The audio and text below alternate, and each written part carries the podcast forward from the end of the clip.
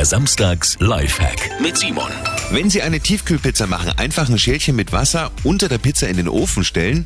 Irgendwas ofenfestes, Topf oder Auflaufform. Und zwar schon beim Ofen vorheizen. Und dann die Pizza auf dem Gitterrost etwa auf der mittleren Schiene in den Ofen schieben. Und raus kommt eine richtig schöne, knackige Pizza. Schuld ist der Wasserdampf. Dadurch geht nämlich der Pizzateig richtig schön auf, außen kross und innen fluffig.